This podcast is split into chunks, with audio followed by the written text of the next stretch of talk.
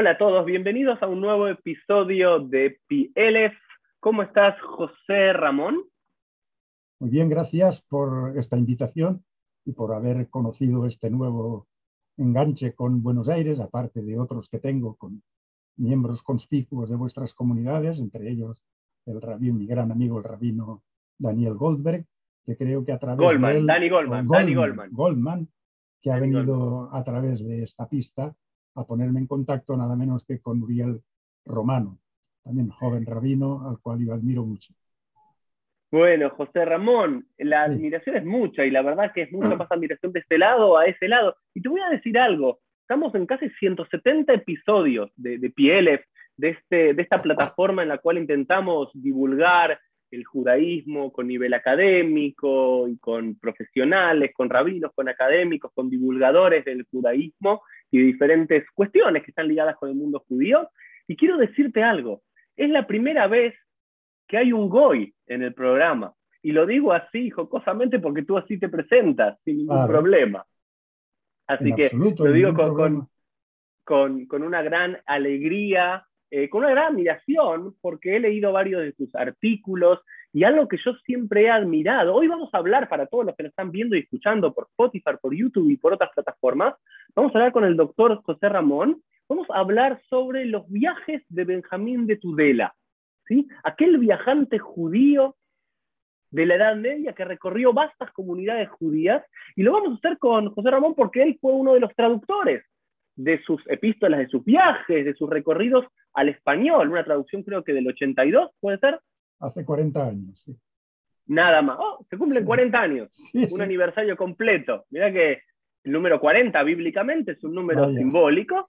Y, y José Ramón es, es parte de una comunidad de académicos que yo admiro mucho de España, de varias universidades, de la Universidad de Granada, de Barcelona, de la Complutense de Madrid, muchos cristianos Salamanca. por algún- de Salamanca, Salamanca que tienen grandes universidades y facultades de estudios hebraicos, de estudios arameos, de estudios de la cultura judía y del rabinismo.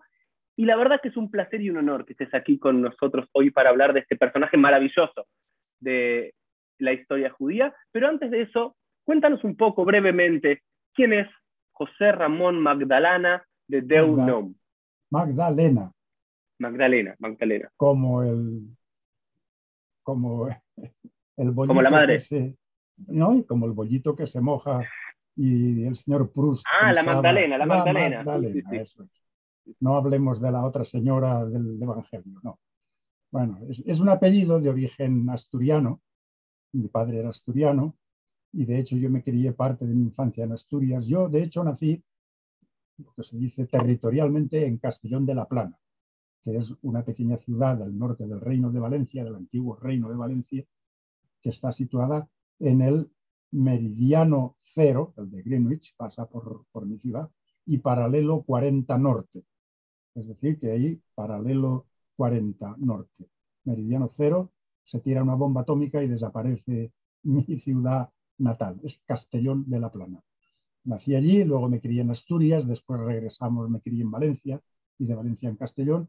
Y mm, de hecho mis estudios ya secundarios fueron en el instituto, en el liceo de Castellón y en la escuela de maestros de Castellón.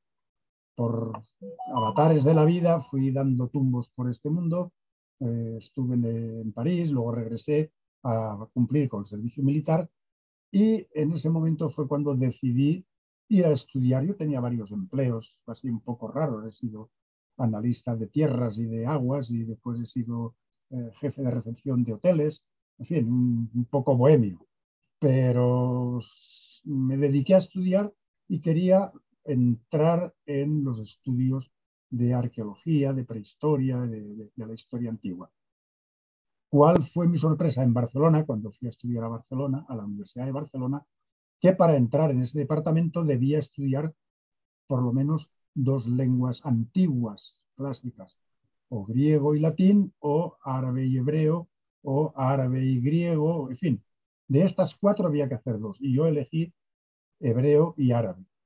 Cuando acabé los estudios de lo- los dos primeros cursos comunes, me, me intenté matricular en el departamento de prehistoria, pero no me aceptaron, y me llevé un chasco. Yo he perdido dos años de mi vida como un tonto, pero casualidades de la vida me encontré con el catedrático de lengua hebrea, le comenté aquella circunstancia dice, pues mire, matricúlese en hebreo, ya que tiene los cursos comunes de, de hebreo y árabe, dice, tenemos muy pocos alumnos y a usted lo trataremos muy bien. Esas fueron sus palabras. Y yo pues, me, apunté a esa, a esa vaina del hebreo y del árabe, pero sobre todo con una mm, orientación hacia lo hebraico, hacia lo, hacia lo hebreo. Porque ya me había interesado yo en eh, explicar un poco cuál era la historia documentada por documentos del archivo de mi ciudad de los judíos medievales de Castellón de la Plana. Y había hecho un par de articulitos publicados sobre los judíos de Castellón, sus propiedades, quiénes eran, sus nombres, en fin, cosas así muy curiosas. Y ya me empecé a envenenar en, eh, esta eh, temática de, la historia de los judíos del Reino de Valencia. Tanto es así que ya cuando acabé el primer curso de especialidad, tercer curso de carrera, ya eh, participé en un ulpan de la Universidad Hebrea de Jerusalén. Estuve en los meses de julio y agosto del año 70 y 1973, pocos meses antes de la guerra de Kippur. Fíjense, regresé otra vez a Barcelona, inicio el curso y en septiembre está ya la guerra de Kippur. en el 74 regresé a Israel, tenía muchos amigos, que había dejado muchos amigos en Jerusalén, en un kibutz del norte de Galilea. En fin, tenía ya ciertos, ciertos conocimientos y, y ciertos contactos, ya empezaba a, balbucear algunas frases en hebreo y volví a, como digo, el verano del 74. Cuando acabé los estudios, en el 75 solicité una beca de la Fundación Juan Marc, una fundación muy, muy potente y muy prestigiosa, con unas becas muy generosas, y me concedieron una sustanciosa beca con hoteles, eh, vivienda, eh, matrículas, viajes, y luego 500 dólares al mes en el año 76, que eso era en Israel. Mm, había compañeros míos que decían, pero vas a vivir como un duque. Y ciertamente, porque en aquella época con 500 dólares se podía hacer muchas cosas. Tanto es así que allí me acogió el que fue mi gran maestro en Israel, el doctor Jaime Beinart, y mm, me facilitó todas las ventajas que yo podía tener como estudiante visitante de la Universidad Hebrea. Allí hice un gran ulpan intensivo de tres o cuatro meses, no recuerdo, y luego me matriculé a los cursos de la Universidad Hebrea como estudiante visitante. Tuve profesores magníficos, recuerdo ya todos fallecidos, excepto uno, el Solomón Morag, nada menos, de lingüística aramea, el profesor Beinart, que lo tuve de varias asignaturas, de paleografía, de la Inquisición y los conversos, de historiografía. Y luego todavía uno que es amigo mío, es el doctor Joseph Kaplan, un argentino, también muy amigo Argentino también, claro. Sí, sí, ya, ya jubilado, con muchos Especialista en, en, la judería de eh, Holanda, ¿no? De los de Ámsterdam y los conversos y, y de, del judaísmo al, al, cristianismo y del cristianismo al judaísmo. En fin, que tuve muy buenos maestros en Israel y siempre he mantenido ese contacto con, eh, con la, con, la comunidad universitaria histórica. Allí contacté y me hice muy amigo, casi hermano, de, un rabino que, ya falleció, es Yom Tov mm. este era, éramos carne y uña y hemos trabajado juntos muchos documentos y él ha estado en mi casa en Barcelona y he estado en su casa en, Jerusalén, es decir, que era más que, un hermano, porque, eh, es decir, uno puede tener hermanos, pero elige a los amigos. Y tanto él me eligió a mí como yo le elegí a él. Fue pasando el tiempo y eh, defendí una tesis doctoral en, Barcelona con eh, una temática de, judaísmo medieval valenciano. son las relaciones que hubo entre cristianos y judíos según los documentos de la justicia cristiana municipal, lo que era un funcionario que era el justicia, el justicia, era una especie como lo que vosotros llamáis el intendente. Sin embargo, en la Edad Media, ese intendente, ese alcalde, era el que poseía la jurisdicción y la autoridad para dirimir pleitos civiles y pleitos criminales. En el caso que me ocupó fue todo el archivo de los casos civiles, es decir, préstamos, mm, compraventa, todas las relaciones económicas, patrimoniales que hubo entre judíos y cristianos a lo largo del siglo XV, hasta 1492. Por cierto, que el último, el último documento de mi tesis es una demanda de un judío de Castellón que se va, se va expulsado porque no quiere convertirse al cristianismo y reclama ante la justicia, ante el intendente, por favor, que quede constancia en el futuro. Yo me voy ahora, estoy en la playa esperando la embarcación que me lleve a Nápoles, pero deseo tener constancia por escrito que aquel trámite que tuve con aquel cristiano está dirimido, zanjado, pagado. Eh, es un documento irse, irse libre, irse libre de deudas. de, deudas y su conciencia tranquila como que está todo eh, fue una, etapa de, mis investigaciones y estudios Ramón, sí. Eh, yo he leído tu, currículum y, e, es maravilloso y es cuantioso y has investigado un montón en relación a, la judería en España, al mundo sefaradí, a también algo interesante, quizás podemos invitarte a un próximo episodio de Pieles para hablar de viajeros judíos en general. Y a Jerusalén en, general. Pero vayamos a este caso, vamos a, ahí está, ahí está. Los relatos de viajes y epístolas de peregrinos judíos a Jerusalén, ¿ok? Ese que sea el próximo episodio, el, próximo encuentro. Vayamos hoy al joven Benjamín de Tudela, ¿no? Que pero, todo... Uriel, pero antes quiero hacer otro inciso. Desde el año 77 al 83, cuando regresé de aquella jugosa beca de la Fundación Marx, me involucré y estuve de maestro, de maestro, en la Tinocot, de maestro de niños y niñas en el colegio sefardí de la comunidad israelita de Barcelona.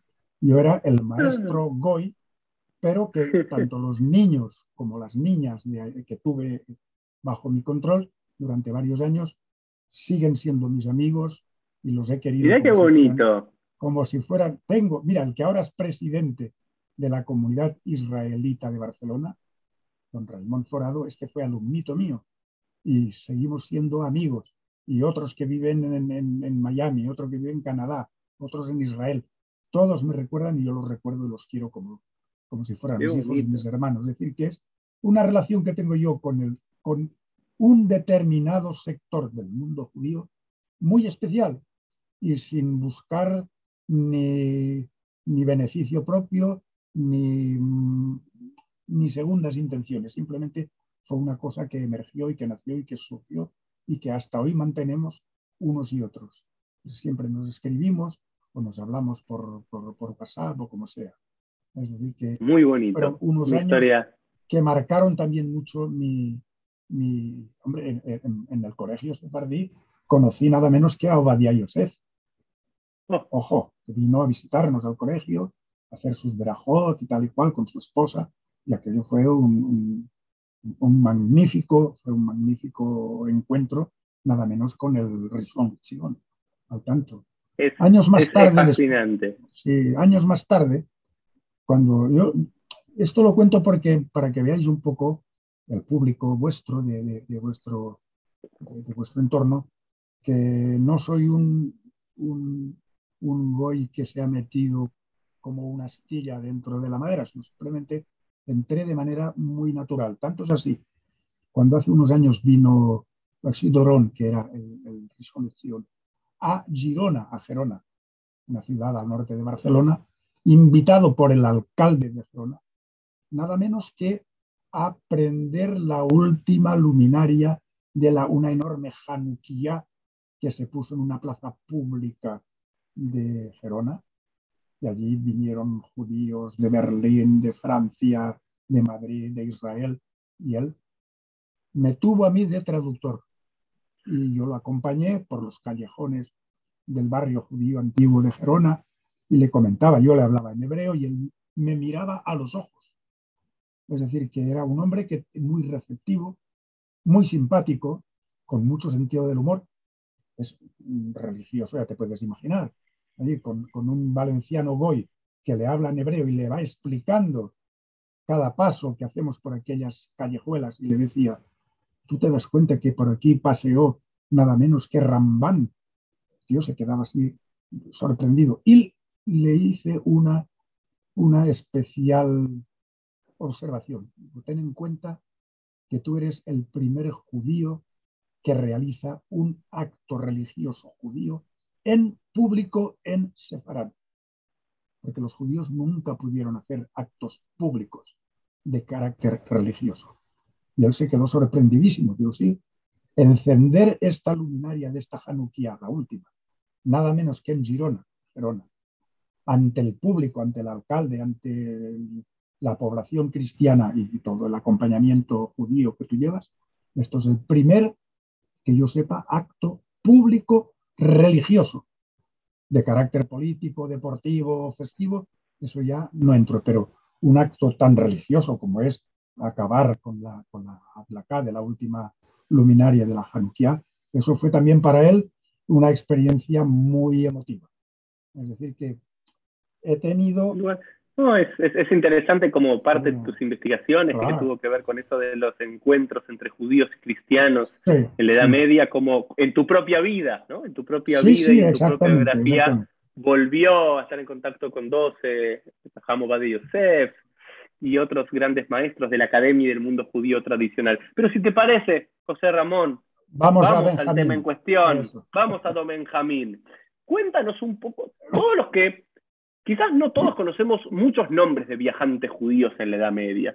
Y tampoco es una pregunta que te preguntaría de ti si hubo muchos viajantes al estilo de Benjamín de Tudela.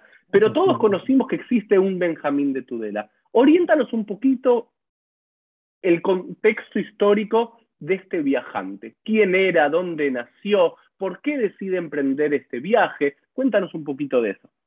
Voy a contar lo que, lo que, lo que se puede sacar del único documento que nos habla de él, porque él es un personaje desconocido.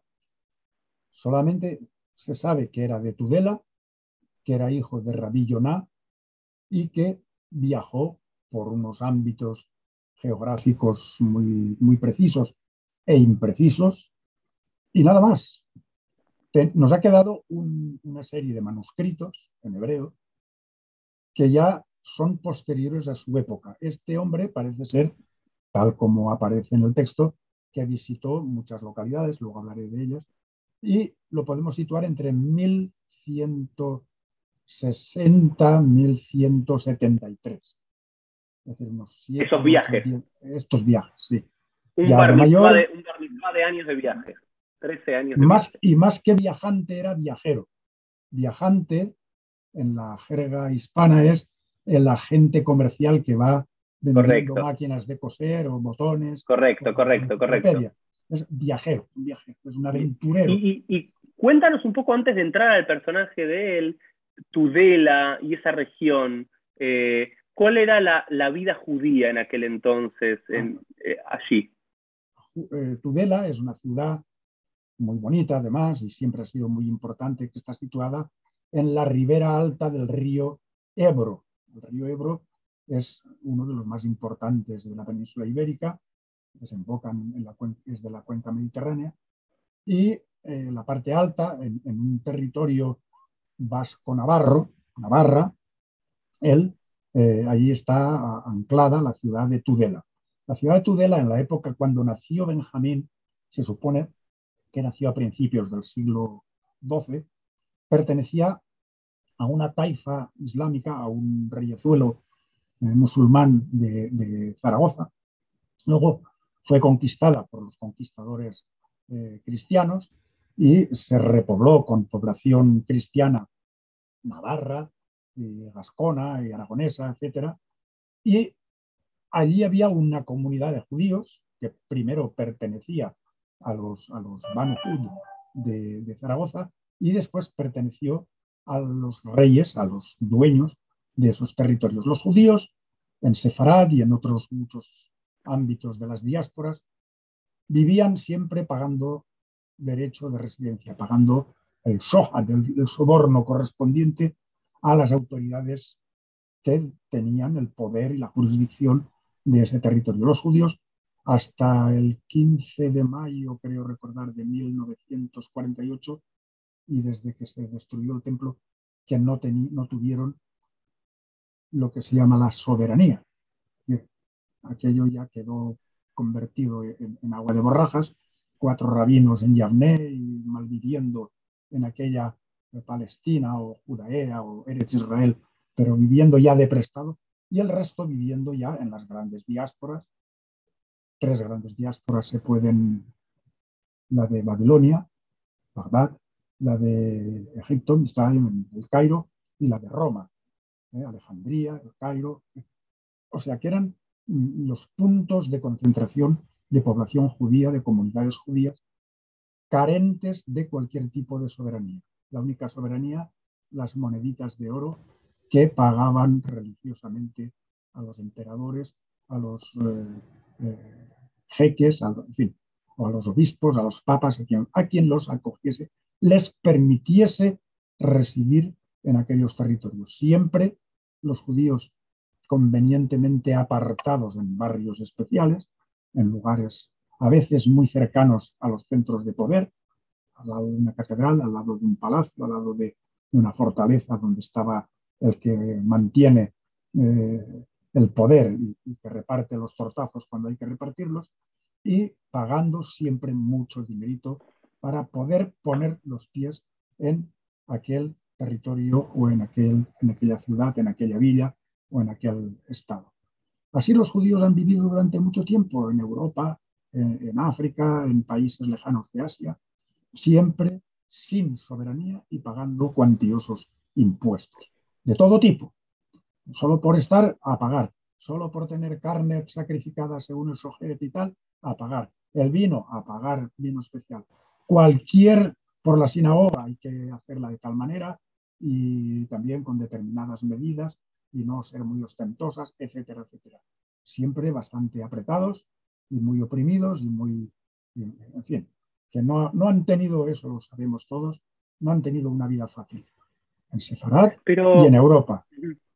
Eso era el entorno, digamos, de Navarra, ¿eh? de Navarra, y Benjamín de Tudela ya se encuentra de mayor, que está bajo un territorio dominado por cristianos. Y por la razón que sea que no se sabe, decide viajar.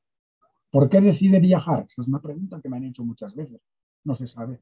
¿Era una persona curiosa o era una especie de, de oteador, de informante, de medio espía que quería ver cómo son las comunidades judías de todo el ámbito mediterráneo y asiático, a ver dónde los judíos son generosos, dónde los judíos son ricos, dónde sufren opresión, dónde tienen más libertades, cómo los tratan, cómo tratan los judíos a los judíos, cómo las diferentes mm, sectas judías, porque habla también de los caraítas, y habla en Chipre, recuerdo que habla de los epícoros, de los judíos epicúreos que no, no respetan el Shabbat y que beben vino de cristiano, en fin, se da cuenta de, muchos detalles.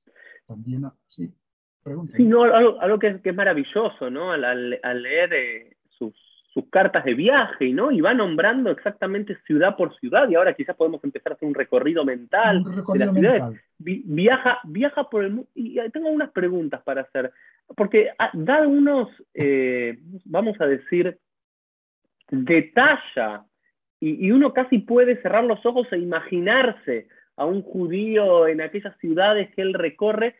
Hay otros textos de la época anterior a los viajes de Benjamín de Tudela donde describa tan vívidamente las comunidades judías, porque hay algo que me pareció maravilloso de ese texto. Es decir, yo he leído mucho el Talmud, Shutim, responsas rabínicas, algunos libros de historia, pero nunca una el puente, dónde está ubicado el puente, que los judíos viven ahí y que son 10.000 judíos ubicados en dos sinagogas, da un montón de datos, algunos después te podemos preguntar si son certeros o más fabulaciones, pero hay, hay, algo vívido en esos relatos. Y mi pregunta es, ¿tenemos documentos anteriores a él que representen estas comunidades?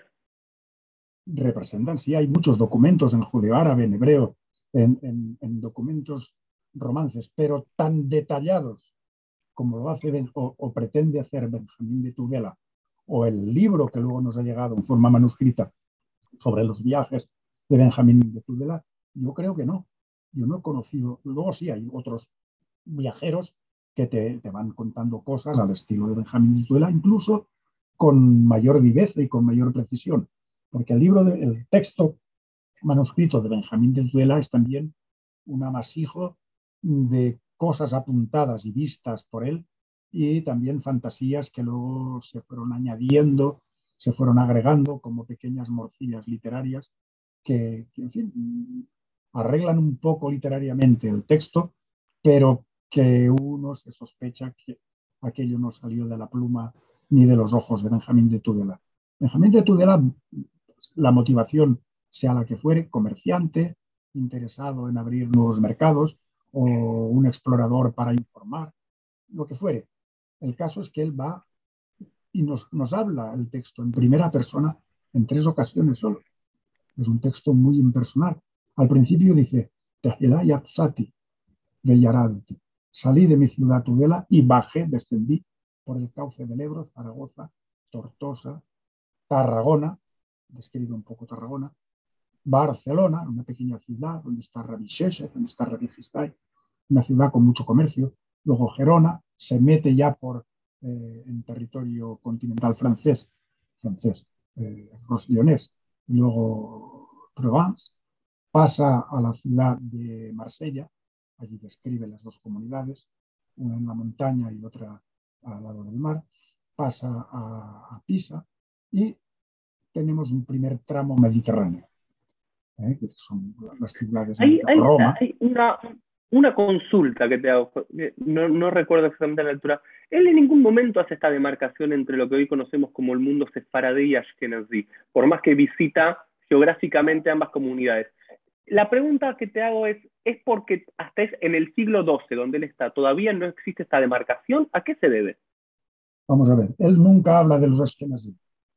Hay al final del libro una intrusión rara del Valle del Rin, que eso para mí es todo fantasía de alguien que lo metió algún redactor así, porque el tono general del, texto que se ha recibido es muy sefardí, muy, por una parte, cristiano católico romano, por otra parte, cristiano ortodoxo oriental bizantino, y después ya viene la parte eh, arabófona, Bagdad, Bagdad se, pasa mucho tiempo, describe la ciudad magníficamente bien, habla nada menos que del Jalifa y habla también del Rosa del exilarca y de las academias, y quiénes son los directores de las academias. Eh, habla de las instituciones benéficas del Jalifa, el, famoso manicomio de, de, Bagdad, que el califa paga de su bolsillo a los pobres locos, dice él, que enloquecen por el calor del verano. En fin, que da muchas, muchas informaciones de este mundo arabófono. Habla de Jerusalén, que es la época del de, siglo de, los cristianos, de los caballeros eh, cruzados, es el reino latino de Jerusalén, él describe mm, las penurias que tiene la comunidad judía de Jerusalén y el poderío que tienen los caballeros templarios, los caballeros hospitalarios, en fin, cuál es la situación de todas las sectas cristianas que hay en Jerusalén. Más tarde mm, ya aparecen mm, alusiones a, territorios asiáticos muy lejanos, que parece ser que no los visitó, se lo contarían, o algún redactor mm, metió de, rondón en el texto esas historias un tanto caprichosas y legendarias y fantásticas, quizá para amenizar un poco la lectura. Y después aparece otra vez el río Nilo. De repente, como si, como si Benjamín desde, desde Irak, desde la actual Irak, desde Babilonia, diese un salto y aparece en territorio egipcio. Y habla del Nilo y de, las, de las, crecidas del Nilo, de, las, las, cosechas milagrosas.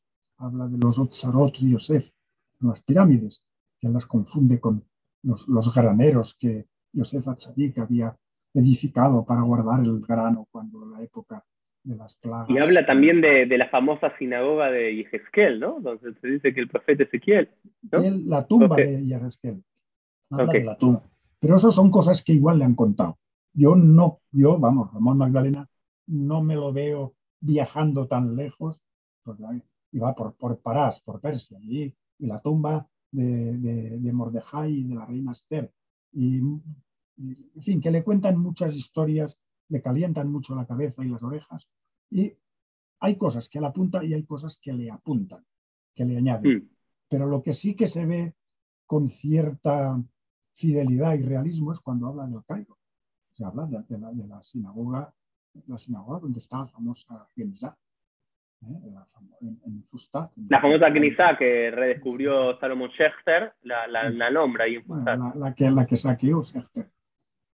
La descubrieron Pero, antes, ya en el siglo XVIII. Las dos monjas. Ah, no, ¿sí? había mucha muchos gente metiendo mano y muchos judíos de, del Cairo que vendían bajo mano cosas porque ah. se sabía, se, hay una historia muy divertida de la Gnisa. Las dos, las dos señoritas, Taylor y, y, y luego Serger, que sí, esto pudo conseguir. Pero también hubo un caraíta que pegó un buen sablazo, el Firkovich de, de, de San Petersburgo. Ah, el que era medio también eh, hacía no todo muy cayer, digamos, ¿no? Que se, se dice que muchas era un gran falsificador. Sí. Esa es una historia fascinante. Todavía no conseguía un experto de él para un PLS, pero un falsificador caraíta sí. De Rusia. Entonces, no, tenemos este viaje, ¿no? Imaginémonos un instante para eh, todos los que nos están viendo y escuchando, un viajante judío eh, hacia el final del siglo XII de la era común, sale de Tudela del norte de España, baja un poco hacia Barcelona, sube, digamos, por la, la costa francesa, baja por Italia, va por sí. Grecia, visita la comunidad de Salónica, llega hasta Turquía sí. en Constantinopla. Constantinopla y va es otro de, aquello es otro de sus, de sus grandes estancias. Y ahí lo describe claro. todos los palacios, las fiestas, el hipódromo, la magnificencia del, del emperador, el oro, en fin, aquello. Y, y, y, también se fija, es muy curioso, dice, es que estos griegos ya están como un poco afeminados y no tienen fuerza para, para defenderse y contratan mercenarios. Ya se les ha ido el, la polenta de, de poder eh, atacar y ser bravos y ya lo han dejado, son tan hedonistas que tienen un ejército de, de, de, mercenarios, lo cual ya empieza a olfatearse la decadencia del imperio bizantino, del imperio oriental. Luego la descripción que hacen de Jerusalén es magnífica. Allí se incluye también una aventura donde él al final habla en primera persona, que es el descubrimiento casual de la tumba de los reyes en el monte Sion. Hay unos albañiles judíos que están trabajando para, el patriarca cristiano, mmm, rehaciendo los muros de una iglesia vieja. Entonces, accidentalmente abren una piedra y aparece una cueva. En esa cueva se, se introducen para husmear y hay grandes tesoros y grandes columnas de plata y oro y de mármol y tal, y allí están los sepulcros de los Melchei de Israel, la tumba de los reyes. Pero una ¿Y eso voz, es más fantasía o realidad? Eso es fantasía. Eso no, fantasía. Aunque al final resulta que estos dos eh, oyen una voz que los asusta y se salen, y el patriarca se enfada, hombre, pero tenéis que entrar. Y no, no, ni, ni, que nos maten, no entramos. Entonces el patriarca dijo, pues se tapia otra vez de nuevo y ahí no entra ya nadie más. Y dice Benjamín en primera persona, esto me lo contó Siper Lee. Primera persona, me lo contó el gran patriarca, no, el, el, gran rabino, no sé qué, no sé cuántos de los que llevan tu porción, un tal, no sé qué, al Constantini. Y esto es cierto porque me lo contaron. Él no lo vio, se lo contó una persona, un Nehemán, una persona fidedigna. Porque muchas veces esto me lo ha contado una persona que podemos tener confianza, que esto es cierto, bla, bla, bla. ¿Y por qué? Y una, una, una, una, consulta, una consulta. Dijimos que, que, que, recorre, si bien parte del mundo ya cristiano, ¿no? Porque ya estaba cristianizado, Tudela en su momento seguía siendo parte de, del mundo separado, clásico y demás. Eh, ¿por, ¿por, qué no viaja a las comunidades del Rin, de Shum, ¿no? La, las famosas comunidades del Shum? Yo sé que es una pregunta totalmente hipotética, di, difícil de responder, pero ya había importantes comunidades judías ahí, y por, por, por lo menos también en Londres había todavía, ¿no? No habían sido expulsados de Londres, del, todo lo que es el norte de Francia, donde estaban los zarfatas, ¿no? lo, que es, Ashkenazot, Tosafot y demás, no, no hay nada. ¿Hay alguna razón? Sí, porque los sefardíes son muy, son los mejores del mundo, son campeones mundiales. Y para un sefardí como Benjamin Mitudela, arabófono, pues los, los askenazim, pobrecitos, no saben árabe, les tenemos que traducir las obras de Rambam y toda la bibliografía que tenemos en árabe, de árabe, pobres, hay que hacerles las traducciones, eh, son de segunda categoría. Para, y Benjamín nunca tuvo en la cabeza meterse por el interior de Europa. Él buscaba un ámbito mediterráneo, cristiano, islámico, cristiano, cristiano católico, cristiano ortodoxo y después islámico arabófono. Eh, mm. Y, cuando llega a Alejandría, de allí, una embarcación, la que sea, tira hacia el occidente y es cuando recala en el, en el estado de los, de, los alemanes de, de, Sicilia. Mm. los, eh, no me acuerdo ahora cómo eran estos tíos. Y, y allí describe los palacios y los jardines y, va a Trapani, donde describe también las pesquerías de coral.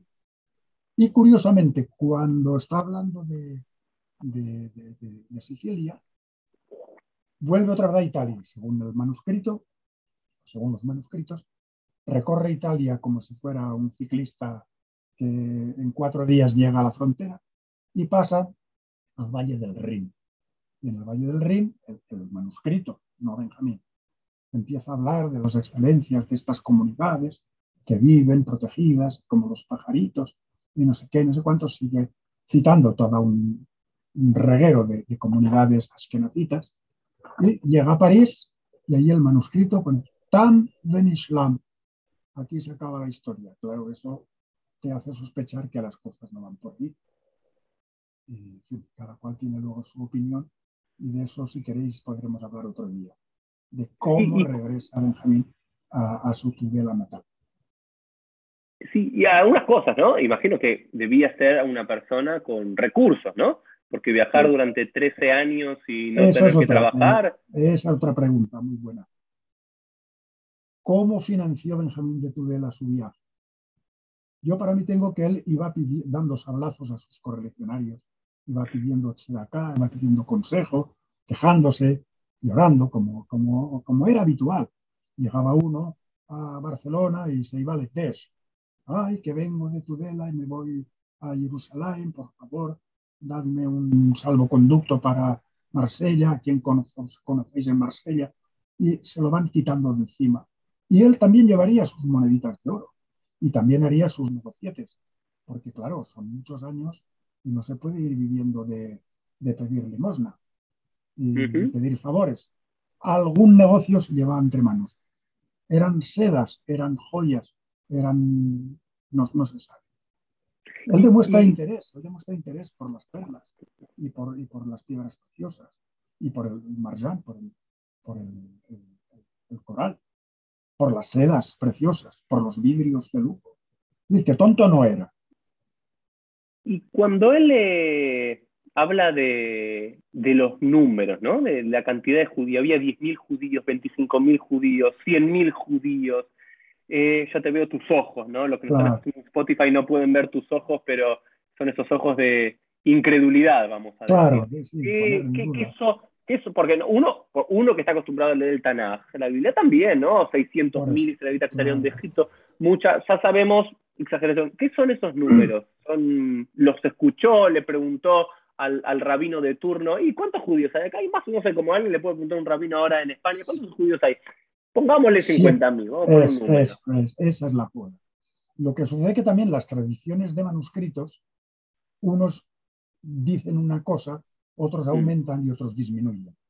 Esos son como los frutos en el templo. Unos te dicen tanto y otros dicen menos, otros dicen más.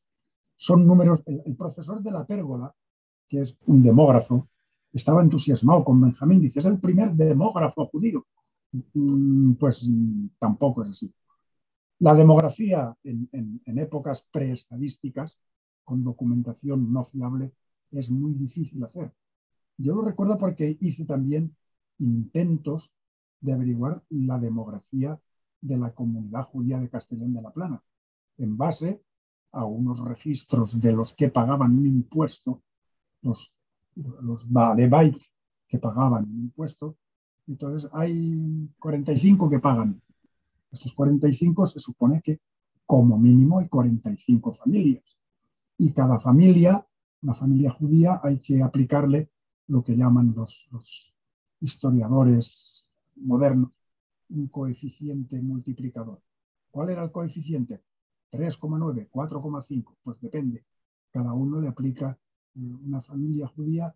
Vamos a ver, está el señor, la señora, a lo mejor hay un abuelo y tres hijos. Pues hay cinco o seis personas, pues multiplicamos por seis, o multiplicamos por cuatro, o por siete. Depende, hay familias de Measearim que tienen nueve o diez, y hay familias eh, en Rejadia que tienen tres, el padre, la madre y el hijo. O sea, no, no se puede ser escrupulosamente exacto. Por ejemplo, vosotros en, en, Argentina, ¿cuál es el coeficiente de una familia judía normal de Buenos Aires? Pues hay quien tiene cuatro, vamos a decir. Cuatro, pero hay quien tiene solamente uno. Sí, sí, sí. Es decir, que eh, los números son siempre, un, sobre todo números de población, son muy arriesgados a hacer caso y creer. Y, y más allá de los, de los números, ¿no? Eh, ¿Cómo muestra las comunidades judías? ¿Muestra comunidades judías prósperas, comunidades judías que le vas bien, comunidades judías que sufren los impuestos o persecuciones? ¿Cuál es la visión que tenemos en el 1170 de todas esas comunidades eh, mediterráneas? Pues él eh, da explicaciones muy curiosas, porque habla sobre todo de los sabios, o sea, del, aspecto religioso-cultural, del estudio del Talmud, de las yeshivot, de, los grandes eh, cerebros judíos que pueden tener cierta influencia en la corte para precisamente mitigar y, mm, en cierta manera, mm, facilitar la vida tan apretada, tan, tan eh, agobiada que debieron llevar muchas comunidades judías por el mundo. Donde los trataron relativamente bien era precisamente en zonas islámico-arabófonas, cuidado. Entonces no había los problemas que hay ahora con, con el mundo islámico árabe. Y incluso en Al-Ándalus, aquí en la península ibérica, los judíos hubo momentos que tenían épocas de cierta libertad, de cierta holgura, aunque siempre la bolsa preparada para soltar el soborno correspondiente. Eso no falla. ¿Eh? Eso que se habla a veces en la convivencia pacífica, eso son majaderías. Aquí los judíos estuvieron apretados por musulmanes y por cristianos. Y no había eh, compadreos, ni había, ay, cuánto te quiero, que somos la, el tronco común de la... No, no, usted, un judío rico, me tiene que pagar tantos impuestos. Y continuamente, tanto los emires como los reyezuelos, como los nobles, como los papas, como los arzobispos, todos a sacarle al judío la cera de las orejas, a sacar y, y, una, varias consultas, ¿no? O sea, que te tengo como, como traductor de, de, de este libro. No estoy seguro si la, la, traducción que leí al español es, es la tuya o, o, o no. Eh, pero ¿Cuál de todas las comunidades es la que más te impactó su, su descripción? ¿Hay alguna que decís, wow, me yo hubiese gustado diría, acompañarlo a él en ese momento? Yo diría que la de verdad. Que es una de las más imponentes, ¿no? Es la, la describe era, imponente. Ah, aquello era el Nueva York de hoy en día. Aquello era, fíjate tú, estaba allí el exilarca. En, en, en, en Cairo, en Fustat, estaba el Nagid, el Nagid de, de Misraim, pero no era la misma autoridad que el, el exilarca. El exilarca, lo dice el propio Benjamín de Tudela, era como el papa de los judíos, el padre de todos, y daba la hija a los rabinos de aquí, de Tamaristán, de Cosistán, de, o sea que controlaba todo el cotarro eh, del judaísmo talmúdico. ¿ah? debemos también tener en cuenta que por ahí también estaba el mundo caraítico, ¿eh? mm. es una, una, expresión del judaísmo talmúdico precisamente por un conflicto a la hora de elegir al Rosagolá. Hubo ahí una pelea entre dos familias mafiosas de, los judíos Anán, ricos. Anán Ben David. ese, ese, eso es. Y se rebotó, se enfadó porque no lo habían elegido y se montó su chiringuito particular. eso cada cual. Pero es interesante porque, porque él también eh, dentro de las descripciones judías que hace, no deja de lado a los caraitas, si bien los pone como... Los cita, los cita. A, a, Picorsim, no, no, pero son parte de la comunidad. No, no, cuidado, cuidado, los de Picorsim no son los caraitas. Esos son ¿Ah, judíos, no, no, esos son judíos de Chipre, judíos como él. Y sin embargo se, mosquea porque eh, no celebran el Shabbat.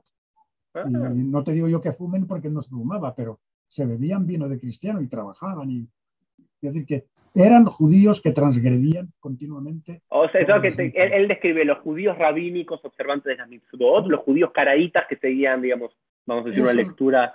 Esos son diferentes, los caraítas. Y tampoco las relaciones que hay entre unos y otros eran demasiado cariñosas.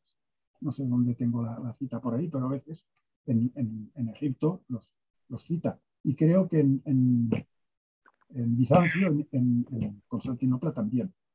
Mm. Los tiene controlados, los tiene marcados. Que... Sí, hoy, en, hoy en día los caraitas es, un número ínfimo, pero estamos hablando que en el siglo XII era un. de vuelta, no podemos decir porcentaje, cuántos rabínicos y caraitas había, pero un número mucho más importante. No, había muchos comparado con los judíos rabínicos, pero era una comunidad rica, importante, influyente, con una literatura caraítica en judío árabe apabullante. Eso es todo un mundo a estudiar. Sí, sí, mm hubo un investigador, Ancori, Ancori que se estudió precisamente la, comunidad caraíta de Bizancio. son dos volúmenes, todo a base de documentación caraítica. Eso es importantísimo también, sí, sí.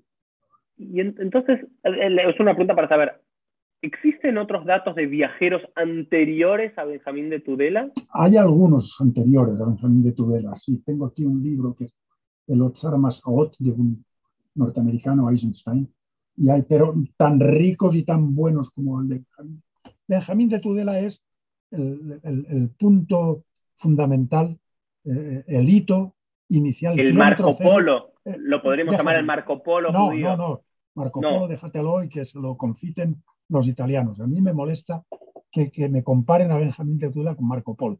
Marco Polo era un espabilado, era, era un vivo veneciano, que aprovechando de los viajes de su padre, él reincide y quiere buscar abiertamente relaciones diplomático, políticas, económicas con China. Y claro, como Benjamín dicen que se acercó a China, es mentira. Pues ya enseguida Marco Polo, que es un siglo después, se hace, pero este Muhram, un de, no quiero saber nada de Marco Polo. Que se fuera de nuestro ámbito a mí, me gusta mi querido Benjamín de Tudela, que es un aventurero diferente. Él va, busca, trata de entender las comunidades judías, las grafica, te comenta las sinagogas, incluso cómo estaban orientadas, cómo estaban decoradas, digamos, hay una descripción vívida de los trabajos, ¿no? También te cuenta en cada localidad qué trabajos ocupaban los judíos. Es un libro, para el que no lo leyó, por supuesto que vale la pena, está en español, gracias a José Ramón. Eh, Vamos. Es apasionante, ¿no? Está en español, anterior hubo otra traducción muy buena de, un erudito eh, catalán, que era el señor Agustín, el doctor Agustín González Lluvera, era su tesis doctoral en el año 1919, publicó Los viajes de Benjamín de Tudela, pero en base a un texto de un rabino Asher, un tal Asher, que es una, una edición muy buena, pero un tal Adler, en 1907, publicó una edición muchísimo mejor en base al más antiguo manuscrito, una edición crítica con muchas notas, una traducción. ¿Cuántos, manuscritos, ¿cuántos manuscritos encontraron? Hay muchos. Eh, enteros hay, pues igual hay 12 o 14, pero fragmentarios hay muchos más. Y, Eso habla de que, era, de que era popular, ¿no? me parece que la, proliferación de manuscritos da cuenta de que era un libro popular entre la judería del momento. Y además, no solamente entre, entre ámbitos sefardí mediterráneo. Hay manuscritos askenazitas. El, más antiguo no es español, no es, no es, no es Por la letra, el tipo de letra es eh, Ashkenazi, debe ser del norte de Italia o de, o no sé. Y hay otro del siglo XVIII, otro manuscrito, que es de letra yemení. Es decir, que un libro que se pedía, en épocas donde no había la mm. imprenta, pues se pedía, cópiamelo, paga al correspondiente sofer que te haga la copia y ese también, el sofer, a ver de dónde sacaba el original para copiar y lo que metía era de su propia cosecha, el que se va a la cosa.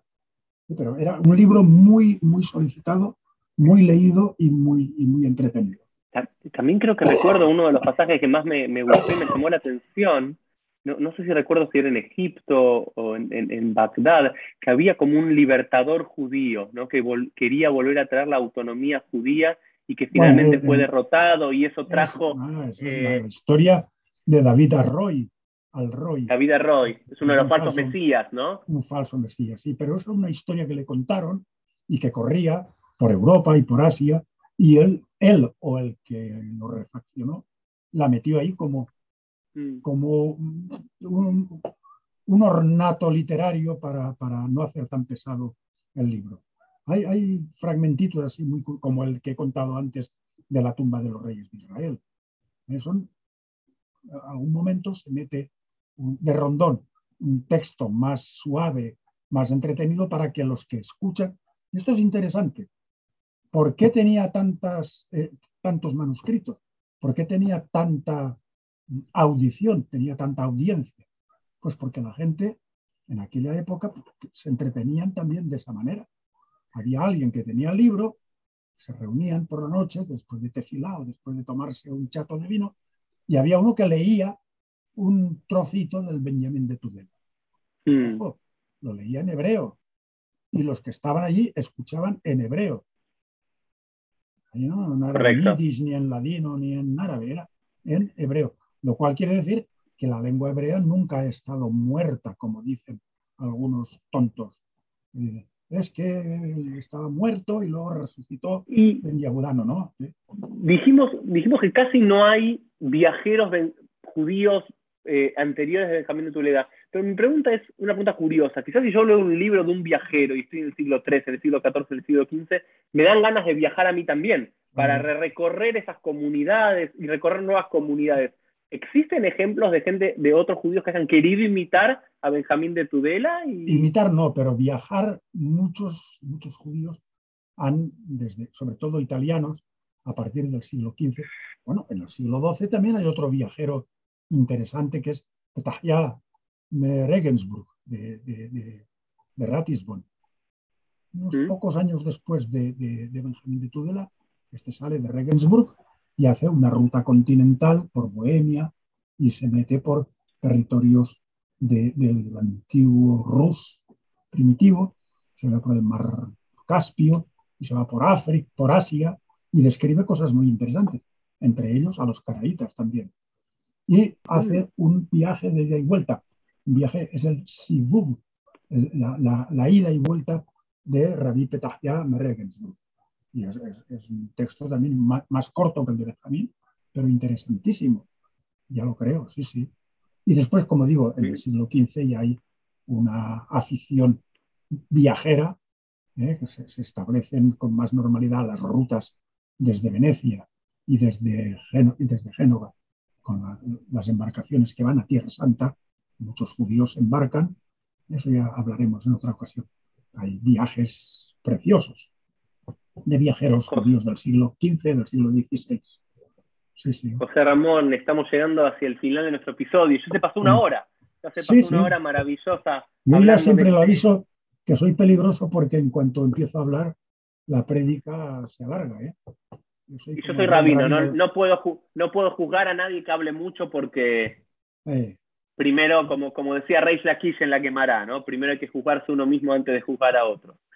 Entonces, eh, no, no, pero siempre es impresionante y vale la pena y es asombroso escuchar a alguien que sabe tanto, que investigó tanto, que no es que, porque muchos también lo hablábamos antes por WhatsApp, eh, José Ramón, hay muchos que de escuchas trabajan algo, pero tú investigaste, leíste los manuscritos, los comparaste e hiciste del estudio del judaísmo un, un encuentro en tu propia vida, ¿no? Te veo ahí con la bandera de Israel de fondo.